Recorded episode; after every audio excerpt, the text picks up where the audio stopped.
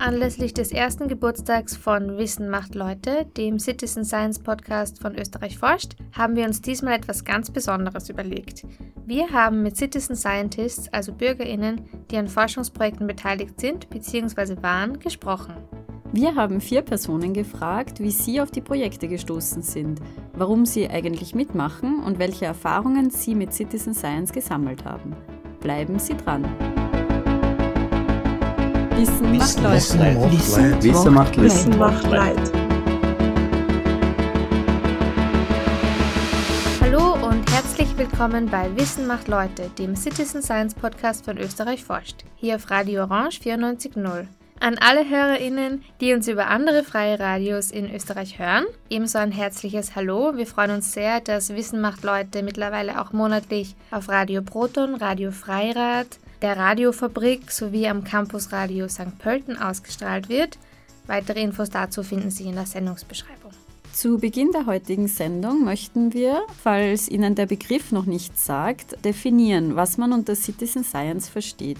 Citizen Science beschreibt die aktive Beteiligung von Bürgerinnen in wissenschaftlichen Forschungsprozessen zum Beispiel durch die Meldung von Tieren oder Pflanzen, die Durchführung von Experimenten oder die Gestaltung von Umfragen. Sie merken, mittlerweile gibt es Forschungsprojekte aus einer Vielfalt an Fachrichtungen. Mehr zu Citizen Science sowie zu aktuellen Projekten, bei denen Sie mitforschen können, finden Sie auf der österreichischen Citizen Science Plattform Österreich forscht, die von der Universität für Bodenkultur Wien koordiniert wird.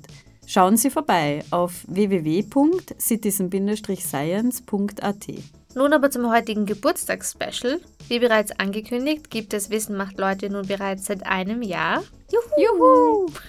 Daher haben wir uns für heute ein ganz besonderes Format überlegt. Wir haben für heute nämlich erstmals mit Citizen Scientists, also mit BürgerInnen, die an Forschungsprojekten beteiligt sind bzw. waren, gesprochen. Und zwar waren bei uns im Studio zu Gast Thomas Schreiner vom Projekt Wettermelden.at, Maria Schönswetter vom Projekt Werkstatt Neu Leopoldau, Peter Kova von Stadtbildtiere und Christine Kova von ornito.at. Zu den ersten beiden Projekten gibt es übrigens jeweils auch schon Radiosendungen, falls das jemand nachhören möchte. Wir wollten von unseren Gästen auf jeden Fall wissen, wie sie auf die Projekte gestoßen sind, warum sie mitmachen und welche Erfahrungen sie mit Citizen Science gesammelt haben. Bleiben Sie also gespannt auf persönliche Eindrücke aus der Projektmitarbeit aus einer ganz neuen Perspektive. Ja, hallo und herzlich willkommen bei Wissen macht Leute. Wir freuen uns sehr, dass ihr alle gekommen seid und äh, uns heute ein paar Einblicke in die jeweiligen Citizen Science Projekte gebt. Zu Beginn würden wir euch kurz bitten, dass ihr euch jeweils vorstellt. Vielleicht magst du gleich anfangen, Thomas. Ja, gerne. So, mein Name ist Thomas Schreiner, 33 Jahre aus Wien. Beruflicher Hintergrund ist Elektrotechniker und ich kümmere mich in der Stromversorgung um Windkraft und Wasserkraft und Photovoltaikanlagen. Ich wirke im Trusted Spotter Network der Zentralanstalt für Meteorologie und Geodynamik, vormals ZAMK, jetzt GS4 Austria mit. Dankeschön. Machen wir einfach gleich Sinn. Ja, hallo, ich bin die Maria Schönswetter. Ich bin selbstständig und arbeite im Bereich Upcycling, äh, mache viele Workshops mit Kindern und Erwachsenen und stelle auch Produkte in dem Bereich selber her. Ich bin heute hier, weil ich eine Bewohnerin von einem äh, Wohnprojekt in Neu-Leopoldau bin. Und da hat eben sehr viel Zusammenarbeit äh, oder eigentlich die Besiedelung der Bewohner dort ist immer noch der Fokus. Genau, da habe ich mitgewirkt. Dankeschön. Mein Name ist Peter Kova. Ich bin 63, war früher im Finanzwesen tätig, bin jetzt seit vier Jahren in Pension. Ich arbeite datenmäßig für Stadtwildtiere Wien bzw. Stadtwildtiere Österreich, melde hier die Daten hauptsächlich auf der ornithologischen Seite. Mein Name ist Christine Kover. Ich bin auch schon in Pension und nutze meine Freizeit, um BirdLife mit Vogelmeldungen zu unterstützen. Auf Ornito, ja. auf der Plattform Ornito, genau. Super, danke schön. Ja, dann würde es uns natürlich sehr interessieren, wie seid ihr auf eure jeweiligen Projekte eigentlich gestoßen? Wie seid ihr darauf aufmerksam geworden? Und warum habt ihr euch dann dazu entschieden mitzumachen? Also was war eure Motivation? Thomas, kannst du uns vielleicht darüber erzählen? Ja, gerne. Das Ganze ist ein gewachsenes Projekt. Ich bin schon seit über 15 Jahren beim Verein Skyone Austria Mitglied, wo es um mobile Wetterbeobachtung und Wettermeldung geht. Dieser Verein kooperiert auch seit vielen Jahren mit der ZAMG und die ZAMG, der Nationale Wetterdienst Österreichs, äh, hat dann den Fokus auf Citizen Science gelegt und da wir miteinander kooperieren, äh, habe ich mich da als einer der ersten als sogenannter Trusted Spotter freiwillig gemeldet und bin seit der Anfangsphase dieses Projekts dort mit dabei. Ich sehe da meinen persönlichen Beitrag einfach in der Verbesserung der Wetterwarnungen für den Wetterdienst. Wir sind zusätzliche Augen draußen im Land, wo keine Wetterstationen stehen. Mhm. Peter, magst du deine Geschichte, wie du dazu gekommen bist, kurz äh, erläutern? Also begonnen hat es eigentlich vor über 30 Jahren. Da wurde ich von einem Freund zur Vogelbeobachtung in den Wald mitgenommen und da fand ich dann das Interesse und meine Liebe äh, zu den Vögeln. Äh, habe sehr lange für BirdLife gemeldet, hatte dann aber beruflich weniger Zeit und jetzt in der Pandemie habe ich äh, auf der ORF-Seite von Stadtwildtiere Österreich bzw. Wien gelesen. Das hat mich sehr interessiert und habe mich auf dieser Plattform angemeldet und bin jetzt seit eineinhalb Jahren dabei und konnte denen also jetzt am Wochenende die 7100. Vogelbeobachtung in die Datenbank stellen. Und wie war das bei dir? Ja, ich bin durch meinen Mann dazu gekommen. Er hat mir immer erklärt, das ist der Vogel und das ist der Vogel. Und ich war immer äh, überrascht, wie man sich das alles merken kann. Mhm. Und eben in der Pandemie hatten wir Zeit, genussvoll langsam durch die Wälder zu streifen. Und er hat mir jeden Vogel erklärt. Und plötzlich habe ich auch schon Vögel erkannt und das hat mich angespornt.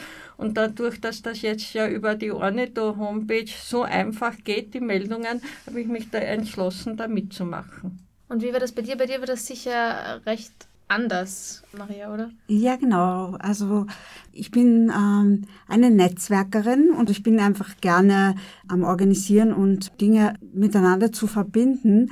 Und ich habe in der Gebietsbetreuung, die haben wir dort, Gebietsbetreuung äh, Neu-Leopoldau. Da gibt es eben Räume, die man eben für Projekte nutzen kann. Und da habe ich dann mit Wien extra so ein Kinderprojekt äh, gestartet für den Sommer, damit man da eben äh, die Leute, die dort neu eingezogen sind, in, also in diese Wohnsiedlung, dass die sich eben treffen und kennenlernen. Ja, und so ist das eigentlich entstanden, dass ich dann von einem Projekt ins nächste gekommen bin und immer wenn es darum geht, dass eben die Bürger, die sich dort äh, angesiedelt haben und dort leben, dass, äh, ja, es braucht halt immer jemanden, der sich verantwortlich fühlt, ein bisschen kümmert. Genau, und so ist es dann entstanden, dass ich auch in diese Gruppe, Projekte, Wohngemeinschaft. Also es ist jetzt auch nicht wirklich so ein Projekt, sondern mehr so eine Zuständigkeit, dass man sich einfach, wenn man dort lebt, zuständig fühlt, äh, mitzuwirken. Ja, würde ich jetzt mal sagen. Ich glaube, bei euch anderen dreien ist es relativ klar jetzt schon, was für Aufgaben ihr in den Projekten jeweils habt. Aber bei dir würde es mich jetzt schon interessieren, was du konkret gemacht hast. Also was waren deine Aufgaben? Wie hast du mitgewirkt? Also bei mir war das im Speziellen so, dass es eine Arbeitsgruppe gegeben hat, die wurde eben sozusagen zusammengerufen. Da wurde gefragt, wie es uns geht mit äh, dem Wohnen dort, wie wir das Zusammenleben empfinden. Da haben sich dann drei Frauen und ein Mann aus dem Haus eben getroffen mit dem Forscherteam und da haben wir dann eben gesprochen, wie ist es mit der Verkehrsanbindung, mit dem Supermarkt, dass man einfach über diese Themen spricht. Das war das eine und das andere, was vielleicht auch ein bisschen spannender auch von meiner Seite her ist, weil das äh, doch auch äh, so alltäglicher ist, ist äh, diese Einrichtung von Gemeinschaftsräumen. Also bei diesem Wohnprojekt ist es so gedacht, dass eben die Wohnhäuser nicht nur Wohn, äh, Wohneinheiten haben, sondern Gemeinschaftsräume und diese Gemeinschaftsräume eben gestaltet werden. Und da haben wir in unseren drei Wohnblocks eben drei Räume bekommen und da hat sich dann auch wieder so eine kleine Gruppe zusammengefunden, die das dann gestalten hat, äh, sich ausgetauscht hat, eine Mailgruppe, das ist ja immer mit so Gruppen, wer das schon mal gemacht hat, das ist halt auch immer eine Herausforderung. Genau, so, so war das. Ich wollte vielleicht noch anmerken, diese Begeisterung fürs Wetter, das Interesse fürs Wetter, äh, reicht bei mir schon in die Kindheitstage zurück und habe das lange für mich selbst halt beobachtet. Immer wenn es gewittert hat, bin ich beim Fenster gestanden, dann habe ich meine erste Kamera bekommen, die ersten Wolken und Blitze fotografieren. Meine Fotosammlung geht bis 2003 zurück. Und dann bin ich mal aufmerksam geworden, hey, da gibt es ja ein Forum, da gibt es ja auch andere Wetterinteressierte in Österreich. Habe mich dann dort angemeldet, als stummer Mitleser. Dann habe ich dort die ersten Freundschaften geschlossen so bin ich in diesen Verein hineingewachsen, damit halt dann auch weiter äh, in Richtung Wetterdienst eben die Brücke geschlagen und dann vor einigen Jahren eben in dieses Citizen Science Projekt mit hineingerutscht. Und das heißt, du, Thomas, im Projekt äh, meldest du hauptsächlich das Wetter von dem Ort, wo du gerade bist. Oder äh, wir haben nämlich auch schon eine Sendung gehabt ähm, vom Projekt Wettermelden, wo äh, uns der Projektleiter erzählt hat, es gibt auch diese Storm, Storm Chasers. Chaser, ja. Genau, die dann auch wirklich hinterherfahren. Hast du sowas auch schon mal also, gemacht? Ich bin Zur Erklärung, Entschuldigung, Gewitterjäger, falls euch der ja. Genau, der Sturm, Sturmjäger, Gewitterjäger. So, das gibt es in Österreich auch? Das gibt es auch. Das macht das, das von Amerika eigentlich. Das ja, macht genau. Skyvan Austria. Also das Skyvan-Prinzip ist das amerikanische Prinzip dieser mhm. Sturmjäger und der Verein Skyvan Austria hat das halt nach Europa geholt. Primär geht es um das Beobachten des Wetters an deinem Standort, weil du das mhm. regelmäßig machen sollst, jede Art von Wetter. Also dieses Trusted Spotter Network ist Teil dieses Wettermelden.at Projektes. Mhm. Aber natürlich kannst du auch mobil das Wetter melden, sollst du auch, weil dort, wo du bist, wo ein besonders beeindruckendes oder bedrohliches, gefährliches Ereignis stattfindet, es hagelt, es stürmt, die Bäume stürzen um, das ist zu melden, mobil, über eine Webseite, über eine App, in Echtzeit. Also je mehr gemeldet wird, umso besser, weil der Meteorologe sitzt in seinem Büro vor allem in der Nacht und versucht dann ein ganzes Land den Warnauftrag nachzukommen, mhm. Wetterwarnungen herauszugeben. Also eine der wichtigsten Erkenntnisse beim Melden von Wetter ist einfach keine, keine Scheu haben davor. Einfach melden. Früher, bevor es diese Plattform gab, gab es immer den Zweifel, ist das schon meldewürdig? Kann der Wetterdienst überhaupt etwas damit anfangen? Dann hat man ganz klar die Kriterien gezogen. Meldet einfach, wir machen die Kategorien und werten im Hintergrund aus bringt es in eure täglichen Routinen. Ich habe mir das auch angewöhnt. In der Früh, wenn ich aufstehe, gibt es eine Meldung. Wenn ich in, beim Büro ankomme. Also einfach eine Kontinuität hineinbringen, weil dann, wenn es hart auf hart kommt äh, und Extremwetter passiert, dann denkt man auch daran und weiß, wie es funktioniert und ist geübt darin, diese Plattform zu nutzen, um eben den Meteorologen den Mehrwert zu bieten, handeln zu können.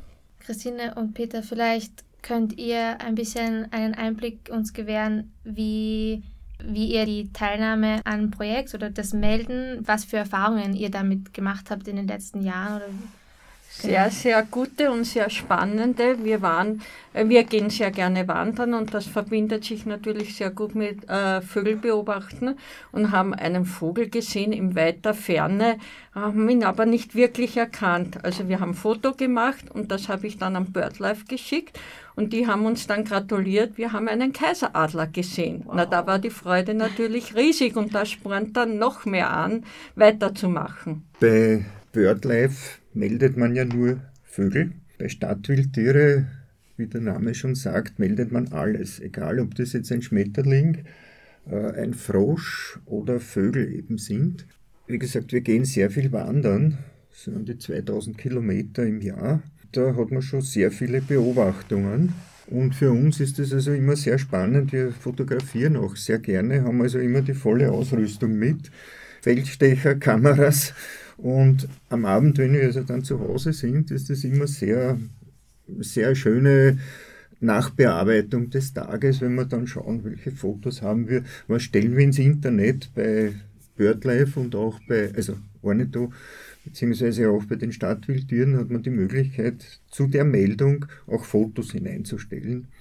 Und das ist immer ja, recht ein schöner Abschluss des Tages dann. Und wie ist es, äh, wenn ihr euch eben mal nicht sicher seid? Also bei Stadtwildtiere zum Beispiel, gibt es da auch Möglichkeiten, sich auszutauschen? Ja, natürlich. Anderen? Also wir stehen im engen Kontakt mit äh, der Vogelwarte Österreichs. Ich weiß nicht, äh, Dr. Richard Zink ist ja der Leiter dort und unsere quasi Betreuerin ist die Viktoria Frei. Und wenn es einmal wirklich zu Unklarheiten kommt und wir haben ein Foto, dann schicken wir es hin, beziehungsweise wir haben uns also angewohnt, angewöhnt, wir melden nur einen Vogel, den wir wirklich erkennen. Also nicht, vielleicht war der das oder so, beziehungsweise gehen auch sehr viel, speziell im Sommer, wenn die Bäume belaubt sind, auf Gehör. Das heißt, zu meinen Anfangszeiten bin ich sehr lange, viele Stunden gesessen, habe CDs gehört, wie zwitschert der Vogel, wie ruft der Vogel, bis das einmal so richtig Intus war. Und das kommt uns jetzt zugute, weil gerade im Sommer sieht man also sehr wenig von den Vögeln und hört sie mehr. Mhm. Äh, wie war das bei dir, Maria? Dein Projekt ist ja jetzt auch sogar schon abgeschlossen seit kurzem. Was hast du für Erfahrungen in diesem Projekt gemacht? Was waren deine Erlebnisse? Was mir jetzt so ad hoc dazu einfällt, ist, ähm, es ist eigentlich was sehr Schönes, mit den ähm, Bewohnern zu kommunizieren und sich auch auf dieser Ebene ein bisschen auszutauschen, wie es ihnen dort gefällt, wie das Einziehen war. Es ist schon ein bisschen was anderes, wenn man in eine neue Wohnung einzieht, die für einen selbst neu ist, als wie wenn man jetzt wirklich in einen neuen Stadtteil einzieht, wo auch die Straßen gefehlt haben. Also es war eben das alte Gaswerk. Da gibt es auch denkmalgeschützte Gebäude, die eben jetzt erst gebaut werden. Eine Schule war noch nicht, also sie war angedacht, dann war noch nicht klar genau, wann sie startet. Und man wohnt auf einer Baustelle, man ist irgendwie so mittendrin von einem Projekt, das entsteht. Das ist eigentlich sehr spannend und es nimmt ja doch jeder unterschiedlich wahr. Also das hat mir am besten gefallen, einfach so zu sehen, ja, wie jeder sich dort auch so voller Freude niederlässt und wo dann auch so die Wünsche sind. Und das heißt, da habt ihr auch etwas mitbestimmen können oder habt ihr eure Ideen einbringen können? Also ich habe von dem Projekt so mittendrin erfahren, wie das eben schon, also noch nicht ganz fertig war. Aber es war schon so gedacht, dass man ähm, Wünsche auch äußern konnte, beziehungsweise war das dann auch in dem Prozess mit der Gebietsbetreuung zusammen, wie das dann eben schon war, dass einige Wohnblöcke äh, fertiggestellt waren. Immer wieder gab es dann so Abende oder so Vernetzungstreffen, so Möglichkeiten, wo man dann eben äh, sich informieren konnte, wie der Stand ist, was jetzt geplant ist, was noch fehlt. Und man konnte schon einfach immer wieder seine Vorstellungen einbringen. Ja, genau. Und einiges wurde umgesetzt und anderes, glaube ich, wurde ein bisschen vergessen oder komplett umgeändert. Ja. Thomas, du hast ja schon angesprochen, dass du schon vor lange in dem Verein aktiv bist und in dem Projekt mittlerweile ja auch schon äh, ein paar Jahre. Wie empfindest du denn die Zusammenarbeit mit dem Projektleiter und auch mit den anderen WettermelderInnen? Also die Zusammenarbeit basiert auf großer Wertschätzung, weil die Meteorologen kennen eben ihre blinden Flecke, die Defizite, die die Technik mit sich bringt. Die Technik kann nicht überall sein, Satellitenbilder sagen nicht alles, Wetterstationen können nicht überall sein und Extremwetter passiert meistens dort, wo halt nichts gemessen wird, betrifft aber die Menschen vor Ort. Äh, dementsprechend hoch ist eben die Wertschätzung der professionellen Meteorologen äh, gegenüber uns freiwilligen Beobachtern. Und umgekehrt sehen wir direkt äh, den Mehrwert dieser freiwilligen Arbeit, die wir hier hineinstecken, weil dadurch eben für die Bevölkerung die Wetterwarnung verbessert werden können. Ich finde es auch besonders bereichernd, den Austausch. Es gibt äh, ungefähr einmal im Quartal so ein Vernetzungstreffen in dieser Community. Es wirkt eben nicht nur Sky One Austria dort mit, sondern es ist ja für die Allgemeinbevölkerung grundsätzlich, aber es ist auch der österreichische Amateurfunkverband, der ÖVSV, Mitglied. Und es gibt dann auch diese Wechselwirkung zwischen den Funkamateuren, den Hobbymeteorologen, Mache sind beides, Mache kommen nur aus einer Welt. Auch die haben ein Interesse an dem Wetter, zum Beispiel wegen den Antennen. Deswegen beobachten sie auch das Wetter und bringen hier wieder ihren Beitrag ein und schützen nicht nur ihre eigene Technik. Also es ist sehr übergreifend und man sieht den direkten Mehrwert in diesen Wettermeldungen dann. Das heißt, es gibt äh, einen ziemlich großen Austausch auch mit äh, Communities, an die man in erster Linie gar nicht denkt. Also genau, also man, man lernt da Funker, neue Netzwerke hast, kennen. Für meinen Hintergrund als Elektrotechniker auch besonders bereichernd dann gewesen. Ich habe dann auch die äh, Amateurfunklizenz gemacht vor einigen Jahren. Ja, und äh, Peter und Christina, wie ist das bei euch? Gibt es in euren Projekten bei Stadtwildtiere oder auf Ornito.at auch Vernetzungstreffen oder ihr habt schon vorher kurz Foren angesprochen, wo man sich austauschen kann? Bei BirdLife gibt es das nicht, aber sie stehen mir zur Seite, wenn ich eben wie ein Foto von einem Vogel und ich kann ihn nicht erkennen oder ich bin mir nicht sicher, dann geben sie mir die fachmännische Auskunft, was es ist. Also diese Rückbestätigung erhalte ich immer. Das heißt auch, ihr seid da im Austausch mit ja. den Forschern und Forscherinnen? Ja, aber nicht persönlich. Ja. Bei Stadtwildtieren ist es ein bisschen anders. Also wir waren schon äh, Konrad-Lorenz-Institut, wo ja die beheimatet sind, beziehungsweise in Seebahn, der Vogelwarte, und haben also dort schon äh, ein bisschen Gedankenaustausch. Hauptsächlich erfolgen, wie gesagt, die, die Meldungen über die App vom Handy. Und was das Schöne ist, äh, wir sind also nicht direkt in Projekte eingebunden, aber die Biologen ziehen Daten und es gab da jetzt ein Projekt, das jetzt fertiggestellt wurde, die Biodiversität auf den Friedhöfen. Mhm. Da wurde also untersucht, welche Tiere kommen da überhaupt vor und das macht einem schon ein bisschen stolz, wenn man dann weiß, auch meine Daten sind da reingeflossen. Das ist das eine Projekt, von dem wir also wissen, dass also unsere Daten verwendet wurden.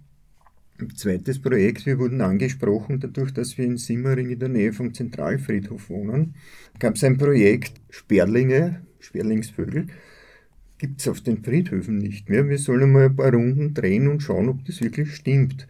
Und wir kamen drauf, es stimmt. Also wir haben also Dutzende Kilometer am Zentralfriedhof zurückgelegt. Es gibt dort keine Sperlinge mehr. Und da kam man dann drauf, die sind eher in den Wohngebieten, wo sie das Futter bei den Mistplätzen oder Mistkübeln leichter finden, als wie in der freien Natur. Und deswegen sind dort keine Vögel mehr. Nur das Futter, was sie da aufnehmen, schadet dem Federkleid, dem mhm. Skelett und so weiter. Das sind dann halt so Dinge, wo man sich denkt, okay, es hat Sinn gemacht, dass ich Stunden verbracht habe und irgendein Projekt einen guten Abschluss gefunden hat. Ja, und der Haussperling war doch auch ähm, der Top- Vogel bei der Stunde der Wintervögel heuer, glaube ich, mich zu erinnern. Ja, heuer war es der Haussperling, ja. Genau. Ja. Und das spricht ja auch dafür, was du gerade gesagt hast, dass er mehr in den Wohngegenden. In den Wohngegenden, ist. in den Gärten von den mhm. Wohnhäusern und so, ja. bei den Futterhäusern, Futterplätzen und so. Was natürlich nicht das Ideale ist. Ja. Jetzt habt ihr schon ein paar Einblicke gegeben oder viele eigentlich schöne Einblicke in eure Arbeit. Vielleicht könntet ihr uns ein paar Highlights erzählen ähm, die ihr euch aus den Projekten mitgenommen habt. Thomas, vielleicht magst du anfangen? Ja, gerne. Natürlich das absolute Highlight sind immer die Gewitter. Ja. Die, die Gewittersaison. Langsam beginnt diese Jahreszeit jetzt auch wieder. Yes. Die Übergangszeit ist immer ein bisschen lang, langweilig, ist zwar gut, weil es passiert dann nichts, aber dafür passiert halt auch nichts. Ja, ja also es war am 10. Juli 2017. Da zog ein besonders schweres Gewitter vom Wienerwald äh, südlich von Wien vorbei und hat dann auch einen Tornado produziert. Der hat glücklicherweise nicht den Flughafen getroffen, es hat sich kurz davor aufgelöst. Ich selber war bedauerlicherweise unter Anführungszeichen auf der falschen Seite des Gewitters. Da hat man nicht so viel gesehen, da hat es zwar gehagelt und geschüttet, aber sonst war nichts. Aber Freunde aus dem Verein, die auch diese Plattform genutzt haben, konnten von Anfang bis Ende den Tornado dokumentieren, mitfahren, Storm Chasing betreiben und diese Meldung ging in Echtzeit an den Wetterdienst und es konnte dann sogar ich glaube sogar auf ORFAT, äh, eine Wetterwarnung herausgegeben worden, dass da ein Tornado sich am Boden befindet. Das war sicher das Highlight. Und das war der 101. Jahrestag des Tornados von Wiener Neustadt, dem bisher schwersten Tornado in der Geschichte Österreichs, mit damals 33 Toten. Da gab es natürlich noch kein Melde- und Warnwesen. Und dann genau 101 Jahre später, genau zum gleichen Zeitpunkt, 40 Kilometer weiter nördlich, zieht wieder ein Tornado über, über das Wiener Becken. Sehr interessant. Maria, was war denn für dich so ein, ein besonderer Moment oder ein Highlight, das du dir aus dem Projekt mitnimmst? Das ist das, was jetzt daraus entstanden ist. Also das heißt, äh, das, was äh, lebbar, spürbar und äh, im alltäglichen Leben stattfindet, das sind zum Beispiel so Sachen wie die Gemeinschaftsräume, die benutzt werden, wenn es kalt ist, oder am Abend wird Tischtennis gespielt. Es ist so, dass wir auch eine Radwerkstatt haben. Das heißt, man kann sich auch die Räder reparieren. Es werden Familienfeste und andere Veranstaltungen eben in unterschiedlichen Räumen finden statt. Und das ist eigentlich das Tolle an dem Projekt. Und bald gibt es die Eröffnung des Grünstreifens, hoffen wir.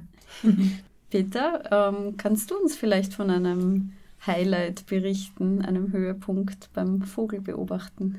Also Highlight bei der Vogelbeobachtung für mich sind immer Greifvögel. Wenn man so einen Seeadler mal sieht oder vielleicht gleich drei und die jagen einen Bussard oder werden vom Bussard gejagt, das sind Highlights, die brennen sich ein, die vergisst du nie wieder jeder Greifvogel ist für mich ein Highlight, egal ob das jetzt der Bussard oder, oder ein Falke ist oder ein Adler. Mein Highlight war natürlich der Kaiseradler, ja. aber es ist jeder Vogel, den ich erkenne, ist für mich ein Highlight, weil ja das für mich erst zweieinhalb Jahre her ist, dass ich auf das bewusst achte.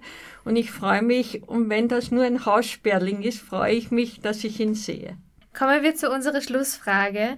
Es würde uns nämlich interessieren, was ihr Personen, die jetzt noch nicht an einem Citizen Science Projekt mitgemacht haben, empfehlen würdet für ähm, die Teilnahme. Also was könnt ihr für einen Ratschlag geben? Ganz einfach nicht äh, scheu sein, sondern es ganz einfach ausprobieren. Wenn es dann nicht passt, kann man noch immer aussteigen. Aber wenn es passt, dann hat man wirklich tagtäglich Freude daran. Da kann ich mir eigentlich gleich anschließen. Neugierig sein, es einfach ausprobieren, äh, sich auch vernetzen. Also viel Citizen Science funktioniert natürlich über das Internet, über Apps und Plattformen, aber da sind überall Menschen dahinter. Auch die Gelegenheit nutzen, zu solchen Workshops und Austauschtreffen zu kommen, die Gesichter hinter dem Computer kennenzulernen, weil die Aha-Momente waren bei mir immer dann, wenn ich auf der Hohen Warte in Wien beim Wetterdienst war.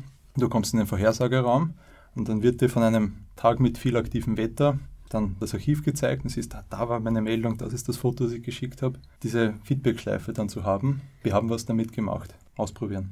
Ja, ich würde auch sagen, einfach äh, mitmachen, ausprobieren und ja, ein Teil davon sein. Also man kann nur dazu gewinnen und man kann einfach andere, die das auch mögen, dann kennenlernen bei der Gelegenheit. Ja, ich kann mich den Vorrednern nur anschließen. Einfach ausprobieren. Auch wenn man vielleicht sagt, na, was bringt das? Ich habe ja nur eine Taube gesehen oder eine Amsel. Es zählt jede Meldung. Jede Meldung, die in der Datenbank ist, hilft der Wissenschaft vielleicht zu irgendeiner Vorhersage oder zu einer Aussage, dass vielleicht irgendeine Bedrohung vorliegt oder sonstiges und, und nicht sagen, es interessiert mich nicht, ich habe nur einen Vogel gesehen. Jede Meldung zählt, ja. auch bei der Wetterbeobachtung.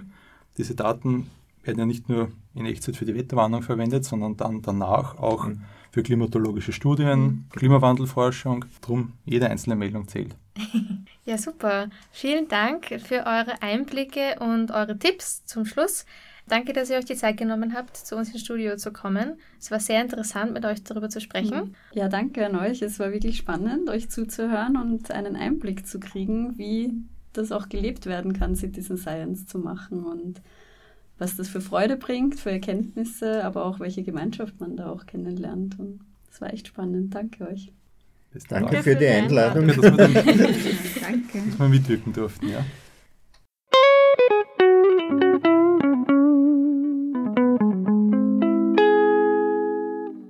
Bevor es für heute schon wieder vorbei ist, kommen wir noch zum Österreich forscht-Tipp des Monats, den diesmal Florian für uns mitgebracht hat. Wie bereits schon in den vergangenen Semestern laden wir Sie auch jetzt wieder zu unserer Citizen Science Vortragsreihe im Sommersemester 2023 ein. In dieser Vortragsreihe stellen ForscherInnen ihre aktuell laufenden Citizen Science Projekte vor, geben Einblicke in die Forschungsergebnisse und stehen natürlich für Fragen zur Verfügung. Diese Vortragsreihe ist nicht nur für BOKU-Studierende, sondern auch für externe Personen, also für Sie, offen und wird jedes Semester durchgeführt. Dieses Semester werden wir von Christian Thiel über das Projekt Undercover Eisagenten erfahren, von Gudrun Obersteiner über die Plastic Pirates in Österreich, Taro Sanden wird uns über den T-Bag-Index erzählen und Mathieu Mavé Baidokti wird uns über Impact von Citizen Science erzählen. Wir freuen uns auf Ihr Kommen. Sie müssen sich nur in unserem Blog dazu anmelden. Vielen Dank, Florian, für deinen Tipp. Alle weiteren Infos dazu finden Sie in der Sendungsbeschreibung. Gut, nun sind wir auch schon am Ende dieser Ausgabe von Wissen macht Leute angekommen. An dieser Stelle möchten wir uns nochmal herzlich bei unseren Gästen für ihre persönlichen Einblicke in die Mitarbeit bei Citizen Science Projekten bedanken. Wir hoffen, Sie, liebe HörerInnen, konnten sich auch von dieser Sendung wieder einiges mitnehmen und sind jetzt auch aufgrund dieser Erfahrungsberichte inspiriert und motiviert, selbst mitzuforschen. Unter www.citizen-science.at finden Sie zahlreiche Projekte in Österreich, an denen Sie mitforschen können und es ist sicher etwas Passendes für Sie dabei. An dieser Stelle möchten wir Sie auch nochmal an unsere kleine Hörerinnenumfrage erinnern. Wir würden nämlich gerne von Ihnen wissen, was gut oder weniger gut ankommt und welche Themen Sie in Zukunft gerne hören würden oder warum Sie Wissen macht Leute überhaupt hören. Damit möchten wir unsere Sendung weiterentwickeln. Den Link zur Online-Umfrage finden Sie in der Sendungsbeschreibung. Danke fürs Ausfüllen. Bei Fragen oder für Feedback können Sie uns außerdem gerne via E-Mail an office at citizen-science.at kontaktieren. Nun aber genug für heute von uns hier bei Wissen macht Leute. Wir freuen uns schon auf unsere nächste Sendung hier auf Radio Orange 94.0, die am 17. April ausgestrahlt wird. Die nächsten Sendetermine für andere freie Radios finden Sie in der Sendungsbeschreibung. Bis dahin wünschen wir Ihnen wie immer eine schöne Zeit und alles Gute. Vielen Dank für Ihre Aufmerksamkeit und Forschen Sie mit. Wissen, Wissen macht macht Leute. Leid. Wissen Leid. Wissen macht Leid. Wissen macht Leid.